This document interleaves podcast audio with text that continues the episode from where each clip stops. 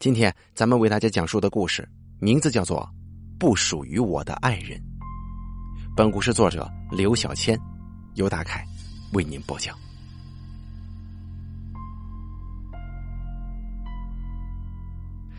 我爱上了一个小我十几岁的姑娘。见面第一天，我就知道她是被人包养的。第一次见面是在酒吧，跟未婚妻分手后的三个月，我断绝了一切社交。哥们儿实在是看不下去了，拉着我去喝酒，还找了几个刚认识的女生。这场聚会的最终目的，大家心照不宣吧。但我不喜欢那几个女生。随着年龄的增长，我已经能够分辨出对方浓妆下的真实样貌了。同行的几个人都离去之后，我独自坐在消费不低的卡座里面自斟自饮。我觉得今天晚上真的很没意思，也很没劲。此时，一个少女走了过来，穿卫衣短裙，身形消瘦而且窄。皮肤柔嫩的过分，显然是个学生啊。大叔，一起喝一杯啊？那个女生说：“如果放在平时，我会质问一句‘大学还没毕业吧’，然后让他赶紧回家。但是今天晚上，我懒得想这些道德的东西了。我开了一瓶新的山崎，说道：‘我先说清楚啊，门口有捡尸的，你要是倒下了。’”我可不负责呀！接下来顺理成章，我俩酒是越喝越多。人呢，一旦喝高了，行为举止就会越来越没分寸。我跟他坐得越来越近，因为酒吧的音乐太燥，每句话都要贴在对方的耳朵上说。我甚至能够感受到对方呼出的温热气息。大叔。你也活得很辛苦吧？哼，我笑了一下。他这个年龄，真的明白什么叫做辛苦吗？我回头看向那个女生，可她说完那句话，并没撤回身子，以至于我直接吻上了她的脸颊，很软。我们就这么僵持在那儿，看着彼此。少女巴掌大的脸，温润而又青涩。妆非常淡，带着酒水蒸出的潮红。这家酒吧贵的值得呀，因为今晚的收获令我异常满意。在这座城市里面，我的公寓不算小，两室一厅，厅里有激光电视跟惠威的整套音响，手工的羊绒地毯跟纯皮沙发，主卧有能陷进去的那种大床。我非常有信心，任何一个走进这间屋子里的女人都想留宿。把少女带回家之后，我们象征性的小酌了几杯红酒，然后少女说自己有些醉了，要去洗澡。她从衣柜里拿了一件远超自己尺寸的衬衫，走进了浴室。我知道下一步或许很情趣，但头已经开始疼了。等对方洗了澡，我多半会醉得失去意识的。于是我起了身，走向了浴室。之后的一切顺理成章了。直到凌晨四点钟，我们才抱着睡去。第二天上午十一点，他被手机闹钟吵醒了。妈呀，还有考试呢！他起身飞快的穿衣服。吃点东西再走吧，我开车送你啊。我做了两份早餐，端着盘子站在门口。他穿衣服的动作明显停顿了一下，然后夺过盘子开始吃了起来。吃到一半的时候，他笑了，梨窝浅浅的，嘴唇殷红，很是好看。怎么了？这煎蛋跟我奶奶做的一样好，又大又嫩，还是糖心的。他狼吞虎咽的吃了早餐，一口喝掉半杯牛奶，就准备出门。我自己打车，你待着吧。我没再坚持，目送对方出门。我突然忍不住问你叫什么？问这句话不合规矩啊在酒吧里烈焰的姑娘连留的微信往往都是小号。我叫周小莫这这是你的真名字吗？当然是真名了。第一集他是被人包养的。第一次见面，身上最便宜的行头是华伦天奴的卫衣，鞋子是迪奥的，手表是香奈儿的，而且之后每次见面都会换一只。一个不足二十岁的学生穿成这样，可能是富二代，也可能是网红。但是那天晚上，我们相拥在一起的感受是骗不了人的，所以一开始我只是喜欢她的漂亮。周小莫每周只会来我家住一天，不会多也不会少。我们彼此保持着精妙的界限感。我从来不主动联系他，他如果想要来找我，就会提前一天告知，然后我会把第二天的工作推掉，因为他会想出无数个点子，让我彻夜不眠。而他呢，是我枯燥生活里的亮色。所以，再奇怪的点子，我都会陪着他一起完成。在酒吧一条街上，从街头喝到街尾，在海水里面接吻，打枕头大战，让整个屋子都是鹅毛。然后，我们在一片雪白的地上相拥。那天，小莫突然想去山顶上看日出，南山的山顶。可时间刚刚过了十二点钟，他说。那我们就看月亮吧。我拗不过他，只能带着他开着车子，深夜里上了山。一个多小时之后，我俩站在一片被繁盛的树木围起的空地上。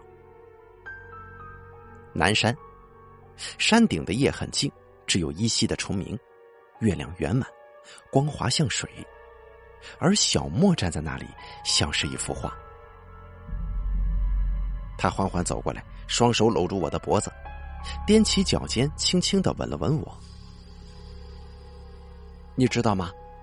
在这座城里，南山顶上的月亮是最大的。他附上我的耳朵，声音变得温柔起来。我从来不对月亮撒谎的，我有一点点喜欢上你了。那一刻，我爱上他了。大概是因为他会用薯条作画，会用脚尖踢飞拖鞋，会用湿漉漉的头发蹭进我的怀里。我喜欢他的出人意料，不像我那样顾及分寸。他很热烈的生活，像是梵高笔下燃烧着的星空。我管这个叫青春感，是一种我已经丧失掉的东西。现在我对他的青春感。爱不释手，甚至有些上头。我想进一步去了解周小沫，想真正的进入他的生活，了解他的过去。要像一个普通男友一样关心他，并且被他关心，能随时彼此联络，能知道彼此的行迹，能经常共进晚餐，能在沙发上用网剧和零食消磨周末，能够互道晚安。但是，每当我有类似的想法的时候，我就会猛然想到，自己每周只能见到他一次，目前他仍属于另一个男人，我真的有些不甘心呢。在一个清晨，我起来为小莫准备早餐，可等我做好了三明治、煎蛋、牛奶，却发现他已经醒了，坐在床上怒视着我。小莫抬起右手，手指上有一枚戒指，戴着一颗钻石。那是我趁他睡着的时候戴上去的。我笑了一下，我说：“这是我买的裸钻，下面的戒托可以换，想他一起挑。”你为什么给我这个？他的声音很冰冷。没等我答话，他就开始拔那个戒指。可是那戒指买的太紧了，他根本就拔不出来。我挑戒指的时候，一直在揣测小莫收到礼物时的反应。那店员说：“先生，您的爱人一定会很幸福的。”我被这句话说服了，甚至我从来都没想过，小莫可以连一丝一毫的感动都没有。正手足无措的时候，小莫站了起来，径直进了洗手间。我于是跟了上去。我看见他正在用香皂润滑手指，以求赶紧拔掉戒指。看见这一幕的时候，我心酸极了，但是我能怎么办呢？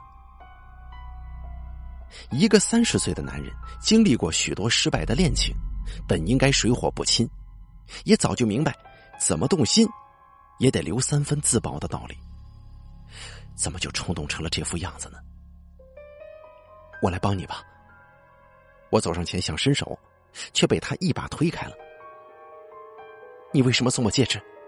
你知道我是什么人吗？我当然知道，他属于别的男人。不如，不如咱们尝试着在一起吧。我还是没忍住说了这句话。他此时终于把戒指拔了下来，因为太过用力，那戒指直接被甩了出去，落在了浴室的地上。发出了极轻的叮当声，之后整个房间都陷入了沉寂。许久，我们都没说话，也都没去管那枚戒指。你早就明白的，杨林，你可以要我的身子，我的身子。周小莫顿了一下，我的身子不珍贵，但是承诺，我给不了。你可以离开他的呀，你别说了，你离开他，我养你。他眼睛立刻红了，嘴唇颤抖着，忍了好一会儿，终于流下泪来。我知道他心里不好受，于是缓缓的走上前，想要抱住他，但是却被他柔嫩的手轻轻推开了。他一直低着头，看着地上那枚戒指。你把这东西拿出来，我们就不能再见面了。我慌了，那那我收回去，咱们就当今天什么事情都没发生，可以吗？可是少女却摇了摇头。周小沫，我深吸一口气，我喜欢你，不，不对，我看着他的眼睛说，我爱你。你怎么这么笨呢？周小沫哽咽着笑了起来。这段时间我真的好开心呐，我从来没这么开心过。那就跟我在一起，好不好？我知道他心软了，我想思索出一条能够说服他的观点，可是大脑却一片空白。我知道自己早已沦陷了，沦陷在周小沫含泪的眼波里，我没法理智。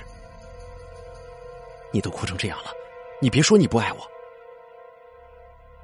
周小沫不敢看我，眼泪一滴一滴的跌落在光洁的脚背上。如果你不爱我就好了，我们就可以这样一直生活下去的。什么？一直这样？每星期见一面，其他时间就会失去联络？你你想一直这样吗？我可不想。每次你从我家里离开，我都担心我再也见不到你了。一个星期啊！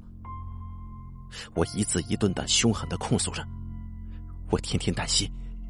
我小莫突然扑上来，深深的吻了我，唇肉柔软，泪水咸涩。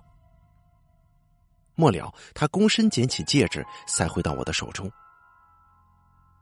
留着它，给个好姑娘吧。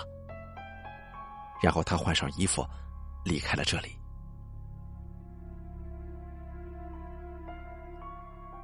第二集，我叫周小沫，是赖成俊的情妇。六岁，我没了爸爸，妈妈找了另一个男人，去了北方，把我送到奶奶家。十六岁的时候，奶奶病了，是重病。我开始赚钱。直播，跟网红公司签约，后来那家公司倒闭了，我就开始做平面模特、礼仪，一个月有好几千的收入，但是仍然不够治好我的奶奶。后来我在 Mini Cooper 的车展上做车模，被赖成俊看上了。赖成俊当时四十一岁，有家室，好像是某个大企业的董事长。他让助理留了我的联系方式，第二天下午约了我，以面试公关的名义，并且开出了我难以拒绝的价码。那是我第一次坐宾利，当时车里只有我跟司机两个人。我问去哪儿，司机说去赖总的私人会所。之后两个人就一直无话。快到的时候，司机突然问我：“你做过外围吗？”我愣了一下，摇了摇头说：“没做过。”嗯，去吧，上四楼报你的名字。离开车子的时候，我在后排看见司机拿出手机发了条短信：“通过了。”当时我没明白这条短信是什么意思。四楼是个极大的包间。四五个男人正在背影交错，而女人的数量是男人的两倍，个个穿的妖艳，陪在男人们左右。我进去的时候，坐在主座上的男人抬起头，我知道那是他们口中的赖总，是这里的老大。他的眼神有些可怕，僵直而凶狠，挂着一个夸张的笑容。很久之后，我才知道，那是吸食大麻之后的反应。我想走，可是，一回身却被两个一米九以上的保安给拦住了。我没法不识趣的，就坐到了桌子的一角。可赖成俊停止了所有交流，一直看着我。宴席上的一个中年男人起了身，走到我身旁，朝主座那里做了一个请的手势，说：“请您坐到赖总那边，好吗？”我能够感受到这位中年人的威严，不敢拒绝，也不敢同意，就没动。中年男人笑了一下，俯下身子，在我耳边说：“你要是不去的话，今晚就走不了了。”我思索了一下，还是起身走到了赖成俊身边。可还没来得及坐下，他就粗鲁的把我揽在怀中，把身前的几个高脚杯倒满，说：“你是新来的。”要都喝掉才行。我一时没反应过来，不敢拿杯子。赖成俊立刻端起那杯酒，洒在另一个少女身上。那少女啊了一声，但是没躲，仍旧低头坐着。你叫什么呀？赖成俊问。可是少女不敢回答。他突然抬手拽住了那个少女的耳环，用力一扯，少女立刻惨叫起来。用手捂着自己的耳朵，鲜血当时就从指缝里流出来了。你叫？赖成俊又问了一句。少女紧闭了嘴巴，泪水如注，可是却强忍着不敢吭声。他身前的桌子上就放着一小块毛巾，但是他从头到尾都没敢碰一下。规矩懂了吗？赖成俊看向我，问了一句。我不再迟疑，立刻拿起一杯红酒，仰头灌了进去。那酒入口柔和，却很醉人。喝到第二杯的时候，我就已经有些晕了。赖成俊似乎来了兴致，接连把高脚杯倒满，灌在我嘴里。我被灌了六杯，因为喝得太急，意识还在，可身子已经完全软了。之后，我被他重重的扔在桌子上。眼看着这包间里的人开始匆匆起身离去，只留下我跟他两个人。那个中年男人是最后离去的，把大门重重关闭了。三天之后，我在奶奶病房里过了十八岁生日。奶奶一直在睡，但是我什么都没有对她讲，我怕她听见。之后的时间里，我越发觉得生活无趣。在赖成俊身边的每个夜晚都是宿醉，每个早上都在昏睡，或者被赖成俊粗暴的叫醒。好在奶奶住进了最好的病房，直到去世。那个宴会上的中年男人是赖成俊的管家，人们叫他齐叔，地位崇高。他会每个月给我打十万。奶奶去世之后，我补了一些课业，被齐叔安排进了一所大学读艺术。齐叔说这是为了我好，免得我被玩腻之后没法生活。而读这所大学是因为校方管理松散。我得以大部分时间住在赖成俊的会所里，随叫随到。这什么会所呀？分明是座鸟笼子。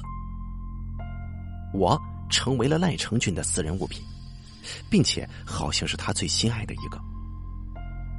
起书说，没有人能够在赖成俊的身边待够三个月，可是我待了有一年半了。我曾经跟齐叔透露过自己想离开。齐叔立即给了我一巴掌，很重，半张脸都麻了。然后他让我自己补妆遮盖掌印。赖总喜欢你的时候，你好好珍惜吧。他是这样说的。我知道自己没法逃走，因为曾经有情妇这样做过。七叔给我展示过那个姑娘的手，被剁下来，装在玻璃罐子里的手。我想自杀。那天，我被赖成俊带到一家新的酒吧，可赖成俊很快找到了新的猎物，于是让我先回到那个鸟笼子里。我离开了他，心想趁今天好好喝顿酒，然后第二天死去也不错。可是那天，我见到了杨林，我蹭了很多酒，开心了一整夜。还挑了一个跟奶奶去世的时间一样的闹钟。我听说这样死后会被分到同一片地方，我能够再见到奶奶。第二天早上，我想要离开的时候，被杨林叫住了，吃了一顿早餐。那个煎蛋的味道跟奶奶做的是一模一样，胃里真的很暖。那是奶奶去世之后，我第一次真心的笑起来。出门的时候，我说我自己打车，你别送了。然后回头看了他一眼，他站在那里，穿着质地很好的白色 T 恤衫，头发有点乱，整张脸被阳光笼罩，面容跟阳光一样温和，很像我特别小、特别小的时候日剧里和松隆子谈恋爱的那个男主角。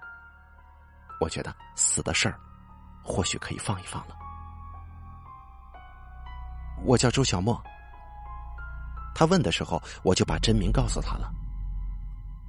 呃，这是你的真名吗？当然是真名了。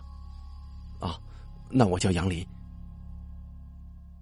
现在回想起来，他好有趣啊，竟然会为这样的我做早餐，还想着要开车送我走，会每时每刻都注意我的感受。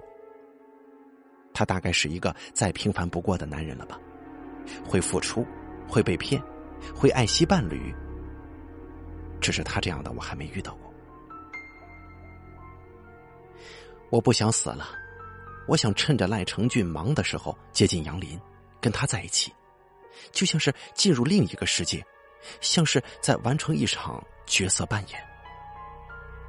我喜欢自己饰演的那个普通的十九岁的恋爱姑娘，以至于演着演着，我就爱上她了。第三集，赖成俊穿起衬衫，很熟练的打了个领带，而下身还只有一条短裤。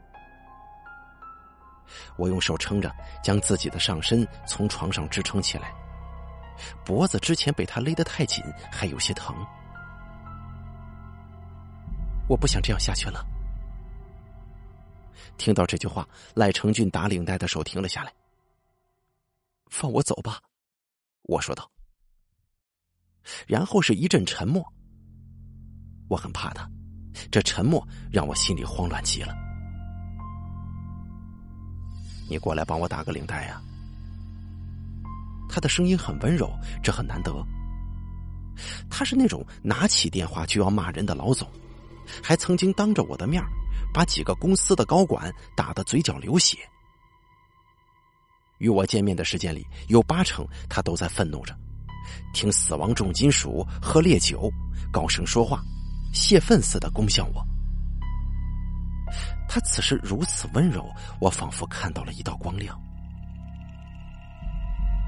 我起身，踮着脚走到他身前，试图让自己展现出漂亮的微笑，然后麻利的帮他打好了领带。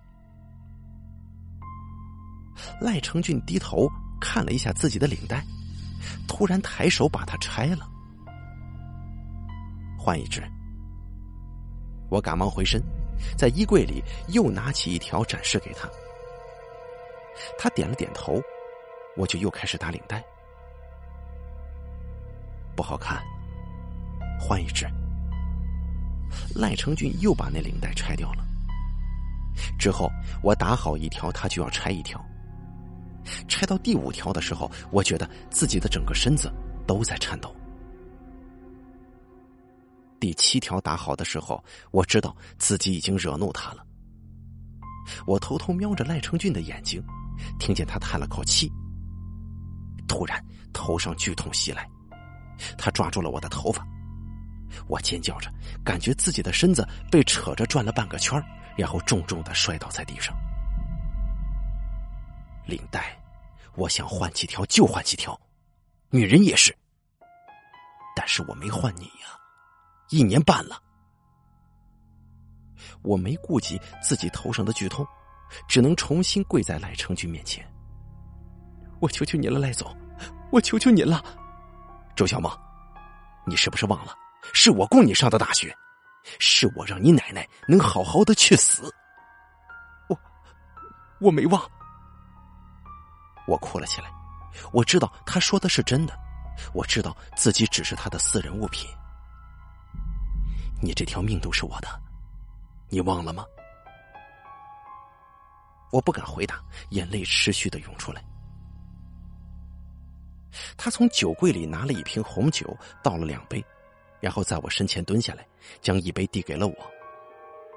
把这杯喝下去，我就当这些事情从来没发生过。我不想接，我都已经走到这一步了，不想功亏一篑，跟这个暴君一样的赖成俊说：“我要离开你。”这个需要太大勇气了。如果我此时不坚持，我不确定下一次提出来是什么时候。喝了这杯，赖成俊催促着，声音沉了下去，可是我的眼泪却停了。虽然仍然不敢看他，但是我不再害怕了。赖成俊点了点头，将两杯酒全部都浇在了我的身上。他起身走向衣柜，拿了一条昂贵的皮带，然后把我踹倒在地，疯狂的抽打起来。起初每一下都让我浑身抽搐一次。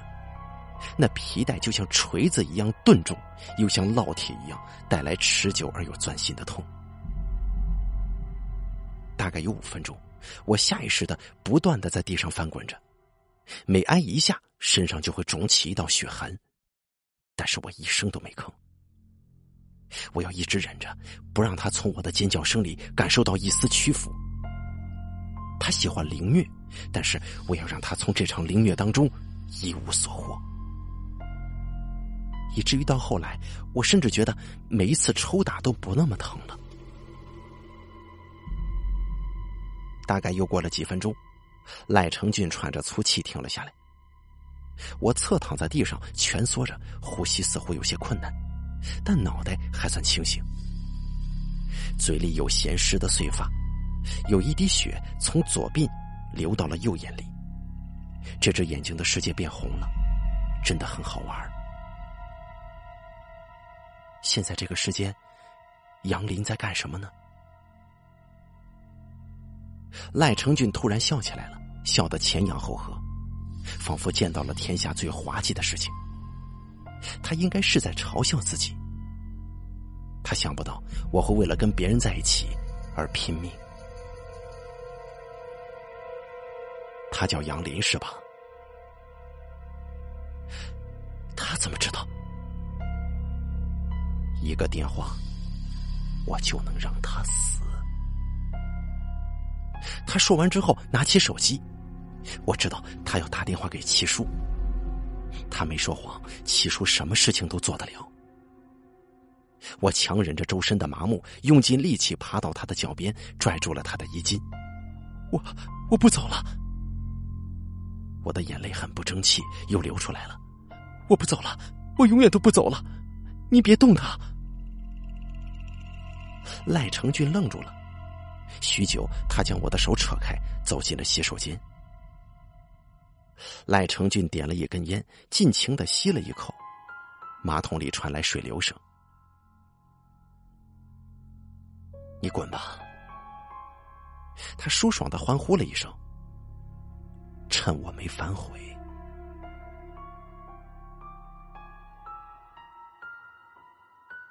第四集。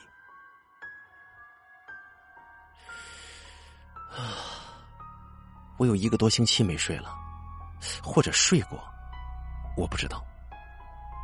我的屋子里弥漫着烟草烧出的雾，鹅绒地毯被不小心跌落的烟头烧了几个洞。酒瓶、外卖盒子则堆在门外，每天都被楼道清洁的人一边抱怨一边带走。门铃响起来的时候，我刚被自己的下属威胁了。他说这已经是第三次在老总面前帮我顶雷了。我没听他说完就挂了电话，对着门口喊：“放门口就行了。”可是门铃还在响。我叹了口气，想要过来签收快递，或者说是公司的文件。于是缓缓起身，走到门口，把门打开了。可是周小沫站在门口，他穿着卫衣、短裙，身形消瘦而窄，一副学生的模样。他笑容清浅，眼神柔和，就跟我最初见到他的时候一模一样。他走了三个月吧。还是十年呢。周小沫踮起脚看了一眼屋子，我走了之后，一次都没打扫过吧？打扫过一次，骗人，一次都没有。我点了点头，我们都沉默了下来，凝视着彼此，笑了起来。过了一会儿，又都开始流眼泪了。周小沫失踪的三个月，我去很多地方找过，去过我们一起去过的地方，还有他的学校，问过他的老师，可是没有人知道他的行踪。而此时，看见他裸露在外的皮肤上，或多或少都有伤痕，我什么都不敢问了。回来就好，回来就好啊！我让他坐进沙发里，什么都不要管。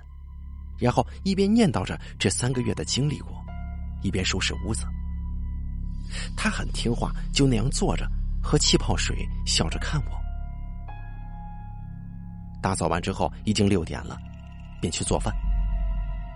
饭做到一半，我突然想起来，还有最重要、最重要的一句话没有问：“你，你不走了吗？”我把火关小了，生怕自己听不见他的回答。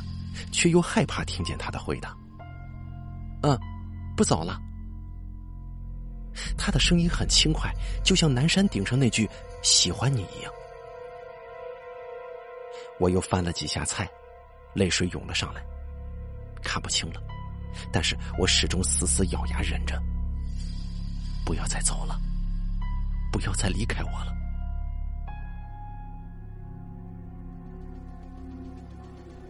第五集，和杨林在一起，这座城市呈现出了另一番相貌。我不再宿醉，不再忍着头痛起床，不再整日如同行尸走肉一般。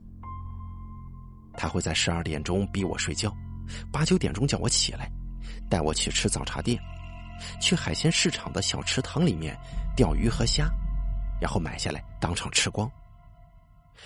玩僵尸入侵的 VR，他拍下我疯狂挥刀的滑稽模样，一边放给我，一边嘲笑我。他带着我坐了过山车，我哭喊着被他拽了上去，玩了一次就上瘾了。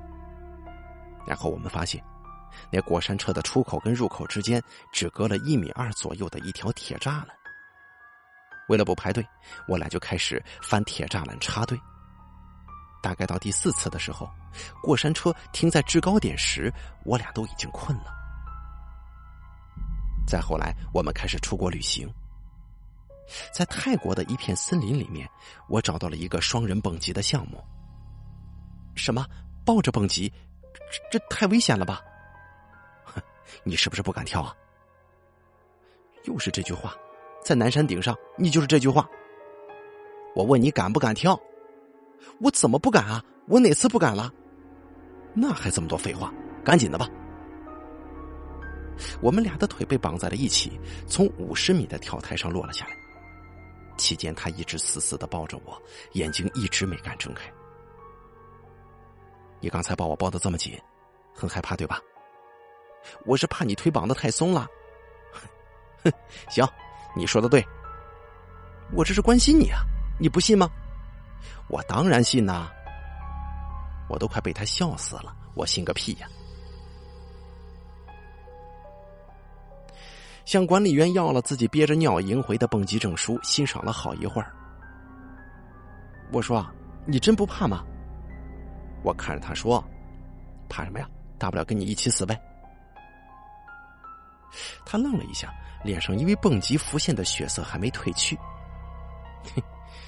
一听就是二十岁姑娘说的话。你挂了，我肯定好好活着。那些日子太美好了，以至于让我产生了一种幻觉，让我以为我真的可以成为杨林的女友，一直如此幸福下去。可是两个月之后，我接了个电话，是齐说的。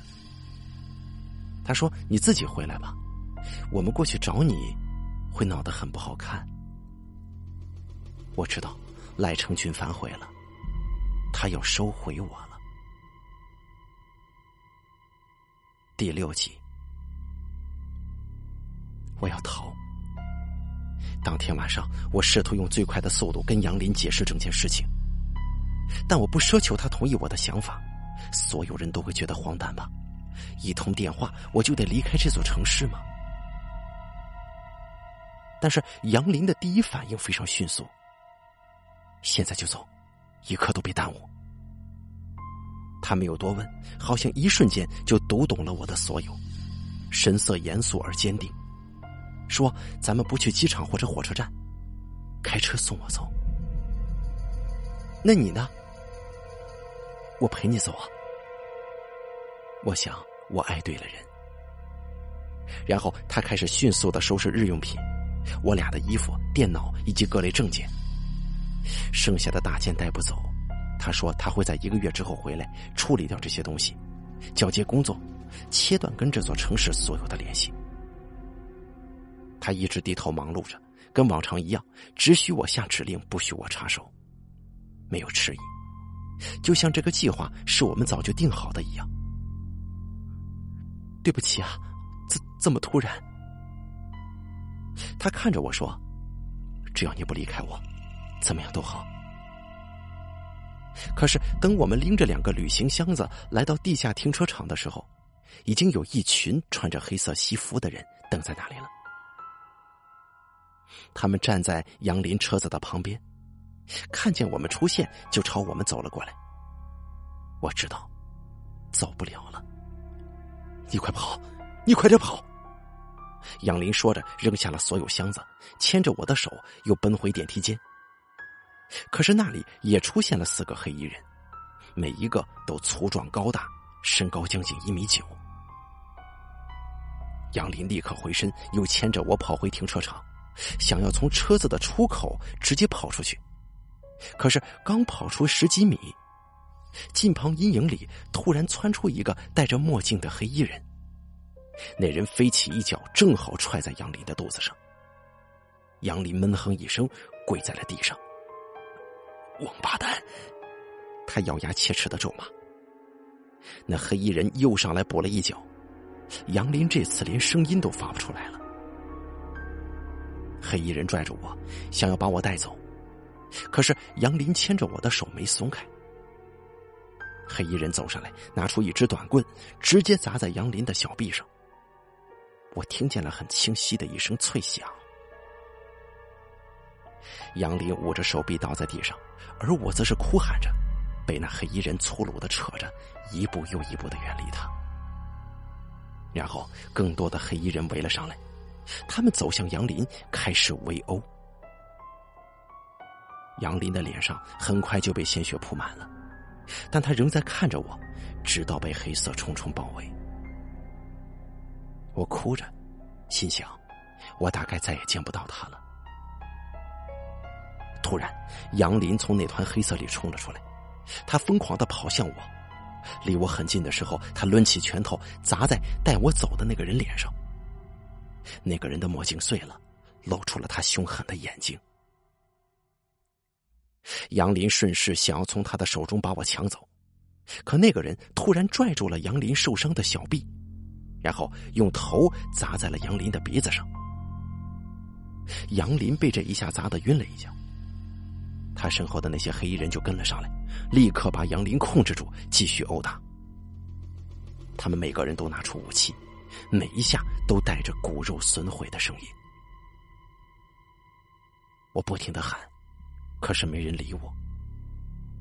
我歇斯底里的吼着：“谁在打他，我就让赖成军把谁杀了。”可他们仍旧在继续，杨林的血溅出去很远，染红了一片地面。七叔，我知道你在这儿，你把他放了，我跟你回去。我不停的大声喊，喊的嗓子像火烧一样的疼。远处一辆车突然短促的鸣笛，杨林直接倒在了地上，连扭动脖子看我一眼的力气都没了。可是我能够听见他的嘟囔，他说：“别再离开我了。”终于。我坐上了齐叔的车子，派两个人送他去医院吧。门关上的时候，我听见了一声哀嚎，凄厉、恶狠狠的哀嚎，在整个停车场里不停的回荡。第七集，住院后的第三天，我被提审了，他们告诉我周小沫死了。凶手是我，我我没有杀他。你没杀他，那他的尸体为什么会出现在你的公寓里啊？审讯我的刑警扔下了几张照片，是小莫的。他侧躺在我家的羊绒地毯上，嘴里有浓稠的白色泡沫，脖子上有青黑色的勒痕，满身都是新的伤口，都是被皮带抽打所致。还有一张特写，在小莫的脖子上有一个针孔，那是致命伤。我一直咬着牙，他们吱吱作响，就像是要碎掉一样。这是你的吧？警方拿出一条大部分被烧焦的皮带。不是。那这个呢？他又拿出了几支细长的针管，跟几包白色粉末。我不吸毒的，我们是从医院里逮捕你的，你血液里面有什么，我们都清楚。他走过来，撸起我的袖子，在我的肘关节内侧有数个崭新的针孔。你一直贩毒，只是不吸，直到前天杀周小沫的时候，你开荤了。你他妈的！我说我没杀他，谁能证明啊？我他妈说过了。我他妈也听够了！你说周小沫被人追杀，你要带他走，好，为什么你家里的东西一样都不缺呢？你说你被那些人打了，好，他们是谁你不知道？为什么打你你不知道？为什么要杀周小沫？你他妈还不知道吗？方刑警双手垂在我的审讯椅的铁桌上，你他妈的拿我当三岁孩子唬啊！我没有追问过他的过去，我也不想知道，我也不在乎。方刑警笑了，眯着眼睛，咬着牙：“你还在这装痴情呢？你可真他妈恶心！我没有一句是骗你的。我们就是酒吧里认识的，然后相爱。他当时，他当时有男朋友，因为这个，我们分开了一段时间。三个月之后，他又来找我，身上就有了很多的伤。我想带小莫去医院的，可是他不肯，他只肯给我看。我给他涂药很温和，可是他一直在抖，一直在默默的流泪。有几处伤得太深，他轻哼出声。我气急了，你告诉我他是谁？你告诉我。小莫当时问：“你能杀了他吗？”杀不了吧？杀不了，我就不要告诉你。杨丽，我们一起过个安稳的日子，行吗？我求你了。没错，我答应过他，要跟他好好的过日子的。好。方刑警拍了拍我的肩膀，哼，你不说什么，我帮你说。你跟周小沫半年前成为情侣，期间他一直没有在学校住过，时常缺课。并且一身的名牌。我们查了你的职业，搞金融分析的，一两百万的身家。哎呀，我想你养不起他了，这也是你们起冲突的源头吧？养不起，为什么不换个人呢？他拿起了那条被烧焦的鞭子，因为你的虐待倾向。还好，你们这行啊，人脉广。真想赚快钱，有的是机会啊！方刑警指了指那包毒品，但是你的销路出了问题，你一个外人动了地下毒品交易的蛋糕，让人截获了。二零一九年六月二十七号，你开始用周小沫泄愤，但玩到后来，你想要试一试自己一直买卖的东西了，毕竟是第一次嘛，都会嗨起来的。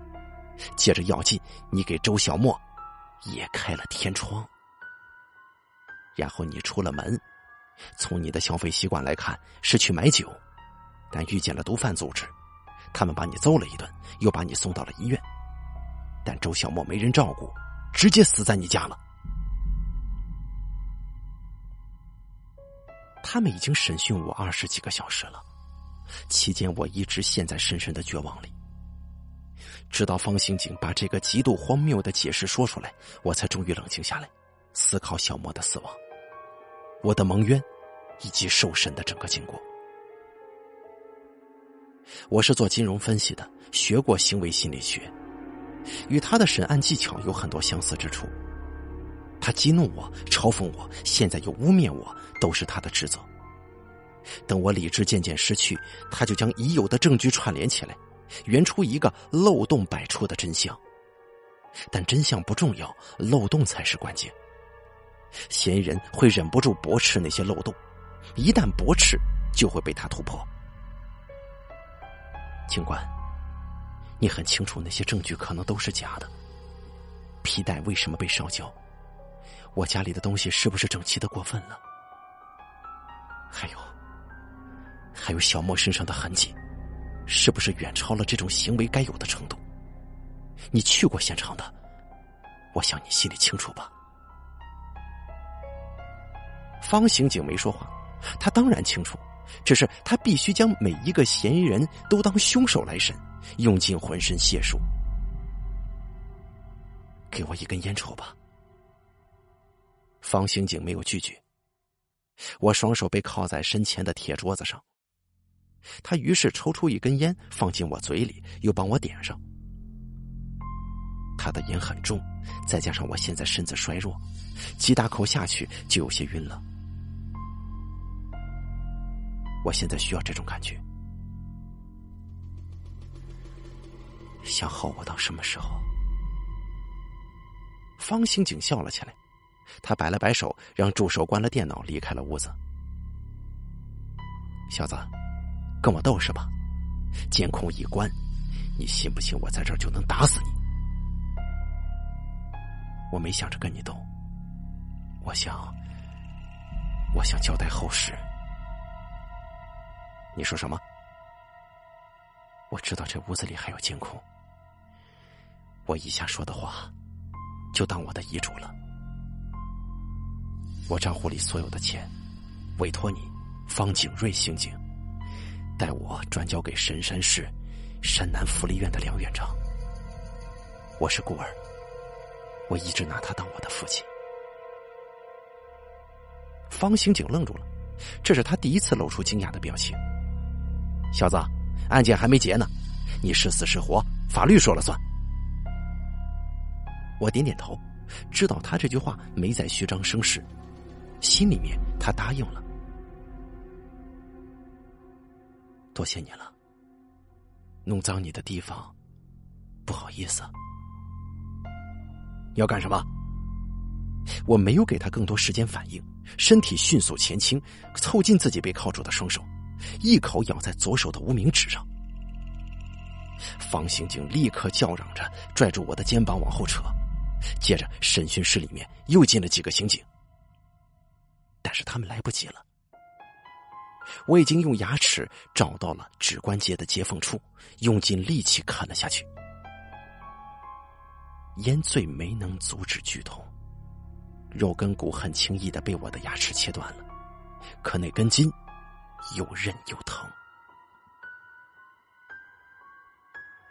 十几秒钟，他们也没能把我的头扯离左手，我也没能咬断那根钻心疼痛的筋。最后，我想了个巧妙的方法，借着他们拉扯我的力量，我脑子瞬间向后一仰，那根筋被我扯断了。宋一，宋一呀，出了太多血了！我操你妈的，你是不是疯了？我脱掉那根手指，笑了一下，就被血呛得咳嗽起来。小莫不在了，这根无名指没有用了。